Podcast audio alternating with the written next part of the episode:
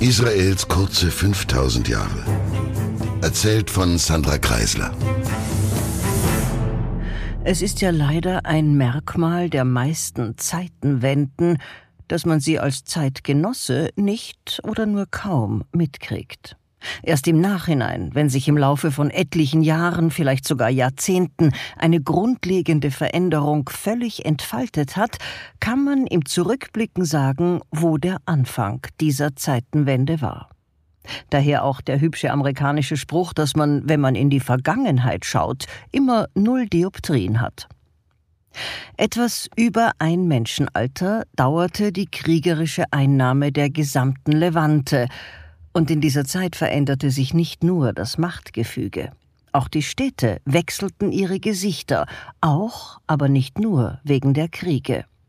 Die meisten größeren Städte waren bisher entweder Stadtstaaten gewesen, vor allem sich selbst Rechenschaft schuldig, oder sie waren mehr so hochherrschaftlich und zur Ehre der Mächtigen angesiedelte Menschenansammlungen, mit Bauten, die nur den Reichen dienten, Theatern, Bädern, Versammlungshäusern und so fort, großartige Bauten, und dann noch jene, die sie benützten und jene, die sie betreuten.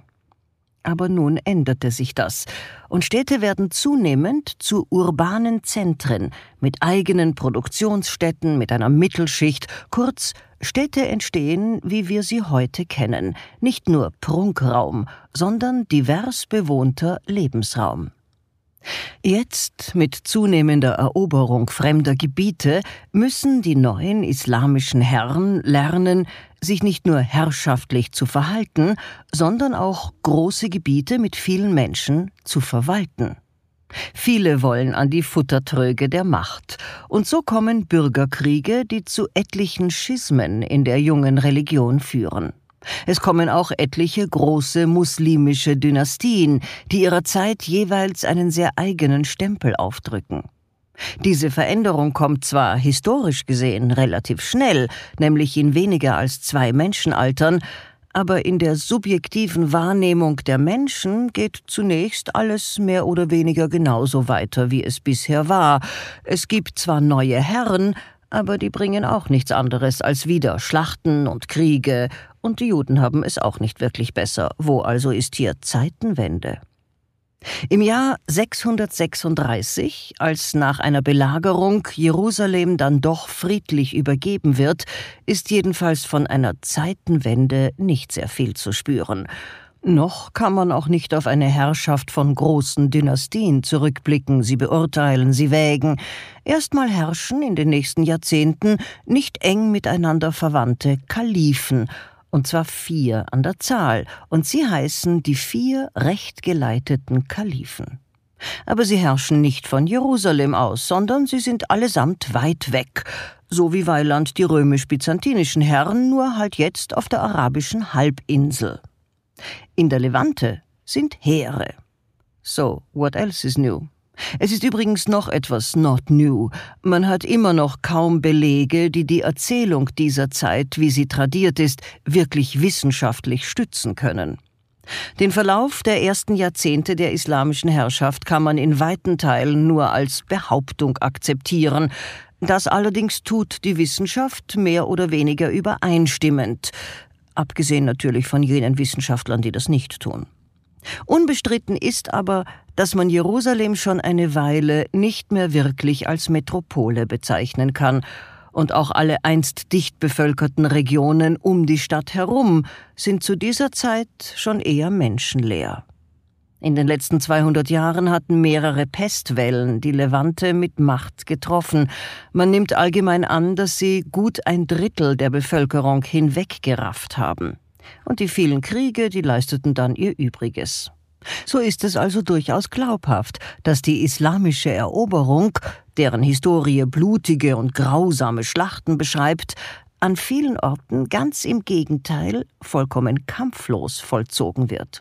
Man kann sich nämlich auch ganz gut vorstellen, dass viele leere Landstriche, Dörfer und Kleinstädte nur von wenigen und völlig verarmten Menschen bewohnt werden die durch von Unkraut überwucherte und unbewohnte Ruinen stapfen.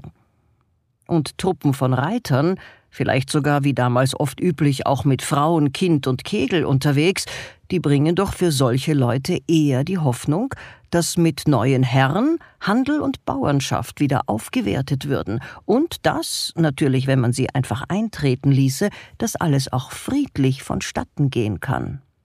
Wer wenig Hoffnung hat, glaubt gerne falschen Göttern. Und so werden also viele Pakte geschlossen und viele Regionen kampflos übergeben. Aber nicht nur, es gibt durchaus heftige Schlachten, und es gibt islamische Feldherren, die sich bereits jetzt durch ihre Kampfeskunst für spätere Machtpositionen empfehlen, oder deren Geschichte jedenfalls so erzählt wird. In der Mitte des siebten Jahrhunderts ist alles noch im Fluss. Die ersten vier Kalifen herrschen noch von Medina aus über ihr immer größer werdendes Reich, und keiner von ihnen tut das besonders lang, was vermutlich mit ein Grund dafür ist, dass sie heute weitgehend unumstritten und hoch geehrt sind. Sie hatten schlicht wenig Zeit, um wirklich fundamental etwas falsch zu machen. Aber der wichtigste Grund für ihren Ruhm ist natürlich, dass sie allesamt Mohammed noch persönlich erlebt hatten, sogar recht nah mit ihm verwandt waren und zu seinem engsten Gefolge zählten. Und natürlich auch, dass sie erfolgreich waren, wobei Erfolg ganz grundsätzlich bei allen islamischen Herrschern in diesen Jahrhunderten mehr oder weniger zur Gänze an ihren militärischen Erfolgen gemessen wird. Die brauchen sie auch, denn wie immer und überall wird Macht fast nie unwidersprochen erhalten. Und so gab es natürlich auch nach Mohammeds Tod zunächst mal heftige Machtrangeleien, und zwar zwischen den Muhajirun, jenen, die seinerzeit gemeinsam mit Mohammed aus Mekka geflohen waren, und den Ansar, denen, die ihn in seiner neu gewählten Heimat Medina vorrangig unterstützt hatten. Beide Namen, Muhajirun und Ansar, werden bis heute von islamistischen Gruppen als Selbstbezeichnung verwendet, um ihr Tun zu legitimieren. Ich werde heute ein wenig oberflächlich über die durchaus spannende Geschichte der ersten vier Kalifen huschen, und ich bitte dafür um Verzeihung, aber die folgenden historischen Abläufe sind so ungemein vielschichtig und auch weiträumig verwoben, dass wir, wenn wir uns jetzt genauer einlassen würden, erstens allein dafür schon etliche Folgen dieses Podcasts brauchen, Zweitens gibt es zwar, wie schon gesagt, viele Erzählungen, aber so richtig gesichert ist sowieso nichts davon. Drittens und vor allem aber würden wir dann unterwegs, wie ich fürchte, unser Hauptthema verlieren, nämlich eben die Geschichte unseres Landstrichs als jüdische Heimstatt. Ein wenig streifen muss man diese Herrscher des noch jungen muslimischen Glaubens aber auf jeden Fall, denn der Islam wird ja nun die Geschicke unserer Region von jetzt an mehr oder weniger durchgehend begleiten und formen, also muss man auch etwas darüber wissen, auch wenn man weiß, dass es so nur erzählt wird. Aber bekanntlich formt meistens eh mehr die Erzählung die Wirklichkeit und nicht unbedingt die historische Wahrheit. Leider. Also, hier sind die ersten vier, die sogenannten Rashidun, das heißt die rechtgeleiteten Kalifen. Zuerst kam, wie schon in der letzten Folge erzählt, Abu Bakr, nicht einfach nur Schwiegervater Mohammeds, sondern auch Vater von dessen Lieblingsfrau. Abu Bakr war schon recht alt, als er das Amt bekam, und er hatte es auch nur für zwei Jahre inne. Sein Steigbügelhalter und daher auch logischer Nachfolger war auch aus dem Geschlecht der Quraysh, zwar nicht direkt aus Mohammeds Familienclan Banu Hashim, er galt aber immer noch als engere Verwandtschaft, weil auch er ein Schwiegervater des Religionsgründers war. Dieser zweite Kalif hieß Umar ibn al-Khattab und er war immerhin zehn Jahre lang der Boss der Bosse. Er etablierte das Weltreich und dazu auch noch einige religiöse Sitten. Zum Beispiel war angeblich er es, der das Steinigen von Ehebrechern befahl. Zu dieser Zeit und in dieser Gruppe von Menschen war das, nebenbei gesagt, vielleicht sogar wirklich ein sinnvolles Disziplinierungsmittel. Dass es aber etliche tausend Jahre später immer noch gemacht wird, das erstaunt dann doch. Omar führte jedenfalls auch diverse Verwaltungsneuerungen ein, vor allem aber initiierte er einen Wandel im Selbstverständnis der Muslime, fort von einfach nur Landeroberern, also gemein gesagt Renegaten und Räubern, hin zu einem Ringen darum, wie man überhaupt Staatsoberhaupt ist und wie Untertanen geführt werden sollten. Dieses Ringen und dazu noch die Vereinheitlichung des Koran übernahm dann auch der dritte Kalif mit Namen Uthman ibn Affan, und zwar für weitere zwölf Jahre. Ali ibn Abi Talib, der vierte, der war dann nur noch fünf Jahre lang Kalif. Über diese vier, Abu Bakr, Umar, Uthman und Ali findet man viele historische Erzählungen, die sie charakterisieren und die alle von nicht besonders objektiven Menschen geschrieben wurden. Eines aber ist unbestritten, bereits unter diesen vier ersten Kalifen begann die Spaltung in Sunniten und Schiiten, die heute noch eine ganze Menge muslimischer Menschen jedes Jahr tötet. Etwas oberflächlich gesehen ist der Unterschied zweigeteilt. Die Schiiten glauben, der Kalif und Führer der Muslime muss von Allah selbst gewählt sein. Und das funktioniert logistisch ausschließlich in erblicher Nachfolge. Der Sohn des Kalifen ist schließlich von Allahs Gnaden just beim Kalifen Sohn geworden. Und weil Allah eben diese Person erwählte, ist nur er mit Allah im Zwiegespräch und also göttlich. Und nur er hat die Macht, freihändig den Koran auszulegen, ja ihn sogar manchmal ein bisschen umzubauen. Die Schiiten wollen daher auch ein politisches Oberhaupt in Personalunion mit dem Religiösen. Die Sunniten wiederum glauben genau das nicht. Sie meinen, mit Geburt habe das nichts zu tun. Ausschließlich studierte und gelehrte weise Männer, die sich ihr Leben lang nur mit Hadithen und Koran beschäftigen, sind imstande, die göttlichen Schriften auch richtig zu deuten. Und der Boss, das muss notwendig ein von Menschen gewählter, daher natürlich nicht göttlicher sein. Göttlich ist allein der Koran selbst. Und der zweite Unterschied ist, die einen, die Schiiten, meinen, der Obermaxi der Muslime muss, weil es ja nur Allah zusteht, dazu etwas zu sagen, direkt aus der wirklich unmittelbaren Familienlinie Mohammeds stammen. Die anderen, die nehmen auch welche aus etwas weiter entfernten Familienlinien. Ja, schon irgendwie mit Mohammed verbunden, das schon, aber es muss nicht so direkt sein. Sie sehen, es sind verzwickte Unterschiede, und das verästelt sich natürlich auch noch, sehr unversöhnlich. Und später kommen dann zu den Sunniten und Schiiten noch andere Zweige des Islam dazu. Mit jedem Kalifen wurde dieser Streit heftiger. Abu Bakr, der erste Kalif, war ja Schwiegervater Mohammeds, wohlhabend, freigiebig und angeblich ein leutseliger Greis, den sie alle mochten. Zudem stammte er auch in direkter Linie von den Banu Hashim ab, also aus Mohammeds unmittelbaren Clan innerhalb des Stammes der Quraysh, was ihn damit sakrosankt machte. Umar, der Zweite, ein, wie wir schon gehört haben, recht strenger Moralist, aber auch ein scharfsichtiger Organisator, war zwar auch mit Mohammed direkt verschwägert und ein Vertrauter des Religionsgründers gewesen, aber nicht mehr Banu Hashim Mitglied. Das rockte schon etwas das Boot. Aber so richtig zu streiten begann man erst beim dritten. Denn Uthman, der Dritte, der war zwar ebenfalls aus dem Stamm der Quraysh, aber aus einem komplett anderen Unterclan, einem reichen und mächtigen Clan namens Umayyaden. Und er hatte keine direkte Verwandtschaft mit Mohammed vorzuweisen, auch nicht angeheiratet wie zuvor Umar. Uthman war nepotistisch, er zog seine Familie also vor. Angeblich war er aber doch meist gütig und fromm, obwohl man das natürlich auch anders lesen kann, je nachdem, wer gerade schreibt. Er wurde ziemlich hinterrücks beim Studium der heiligen Bücher ermordet. Und der letzte der vier rechtgläubigen Kalifen hieß Ali, und heute gilt er als redlich, aber von den Ereignissen seiner Zeit komplett überfordert. Nach ihm kam mit einiger Gewalt die erste Dynastie an die Macht, eben die der vorher erwähnten Umayyaden. Sie waren prunkvolle, brutale und intrigante Herrscher, die aber immerhin das Weltreich der Muslime nach Westen und Osten erweiterten und konsolidierten. Aber zuerst müssen wir doch noch etwas zurückgreifen, denn es war der zweite Kalif, Umar, der zuerst gen Jerusalem zog.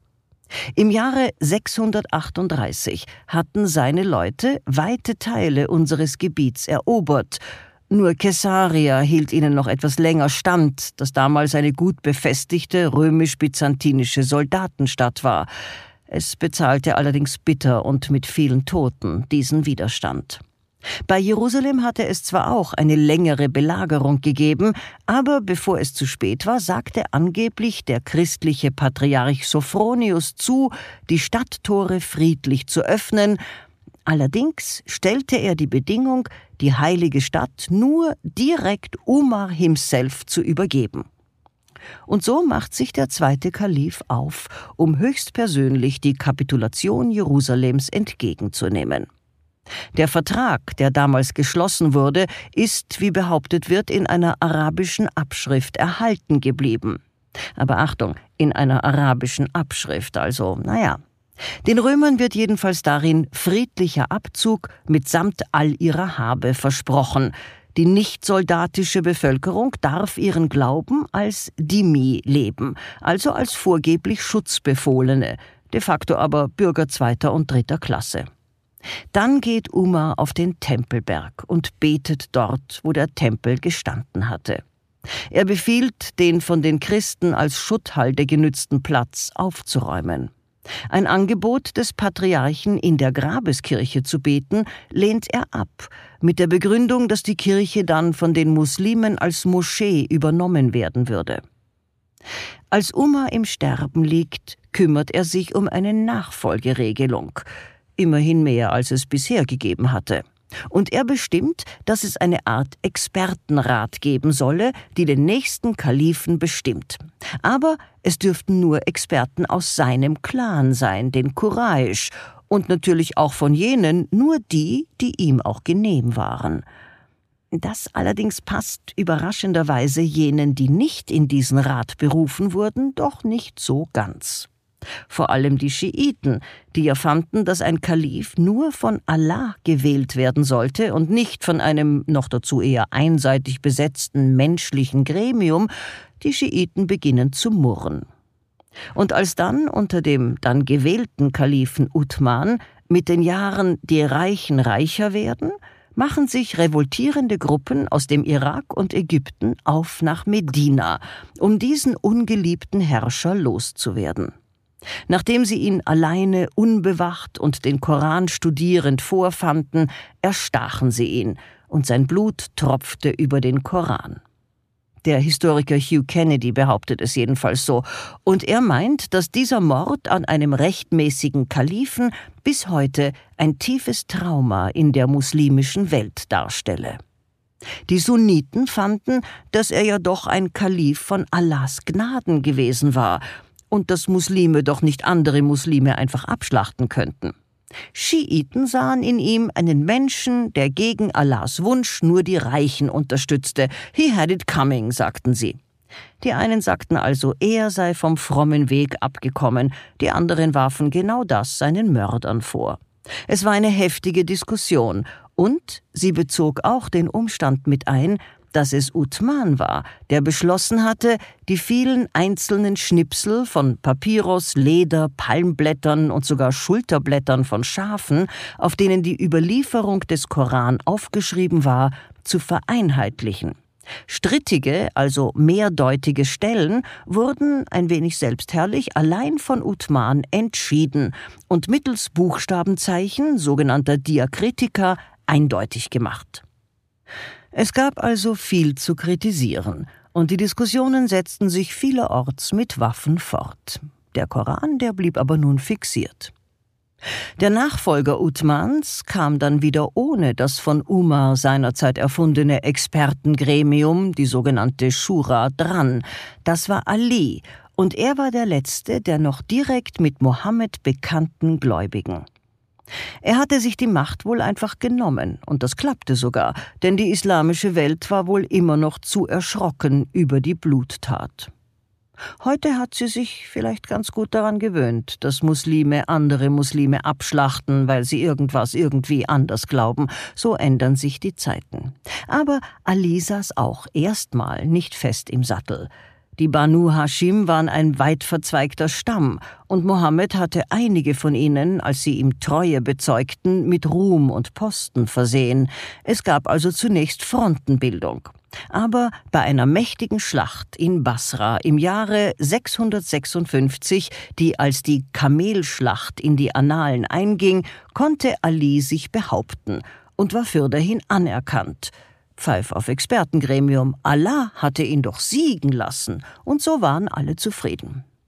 Dennoch kann man die Kamelschlacht als erstes Aufwallen eines heftigen Bürgerkriegs bezeichnen, der sich eben genau darum drehte, welche Familie, welcher Clan bekommt die Macht. Und die Nähe zu Allah, die war natürlich immer das Argument, das vorgebracht wurde, bevor man zu den Waffen griff, um sich ein Stück vom Kuchen zu holen. Mit einem Wort, die Muslime waren ganz offensichtlich auch nicht so viel anders als vor ihnen die Römer oder andere herrschaftshungrige, reiche Menschen. Auch hier kann man sich also fragen, wo ist die Zeitenwende? Die kommt aber unaufhörlich. Dynastien werden nun gegründet und Gegenkalifen aufgestellt, und die goldene Stadt Jerusalem verändert ihr Gesicht für immer – denn anstelle des Tempels wird über einem Stein, auf dem angeblich die Welt entstammt, auf dem angeblich ein Kind geopfert hätte werden sollen, auf dem angeblich schon Moses stand und der laut manchen Archäologen einst das innerste Heiligtum des alten Tempels gewesen sein könnte, just auf diesem Stein entsteht ein riesiger Bau, keine Moschee, kein Tempel, aber doch ein Gebetsort, ein Dom und davon erzähle ich das nächste Mal. Bleiben Sie mir also bitte treu und bleiben Sie gesund. Eine Produktion von MENA Watch, dem unabhängigen Nahost-Think Tank. Auf unserer Website finden Sie täglich aktuelle Informationen und Analysen. Besuchen Sie uns.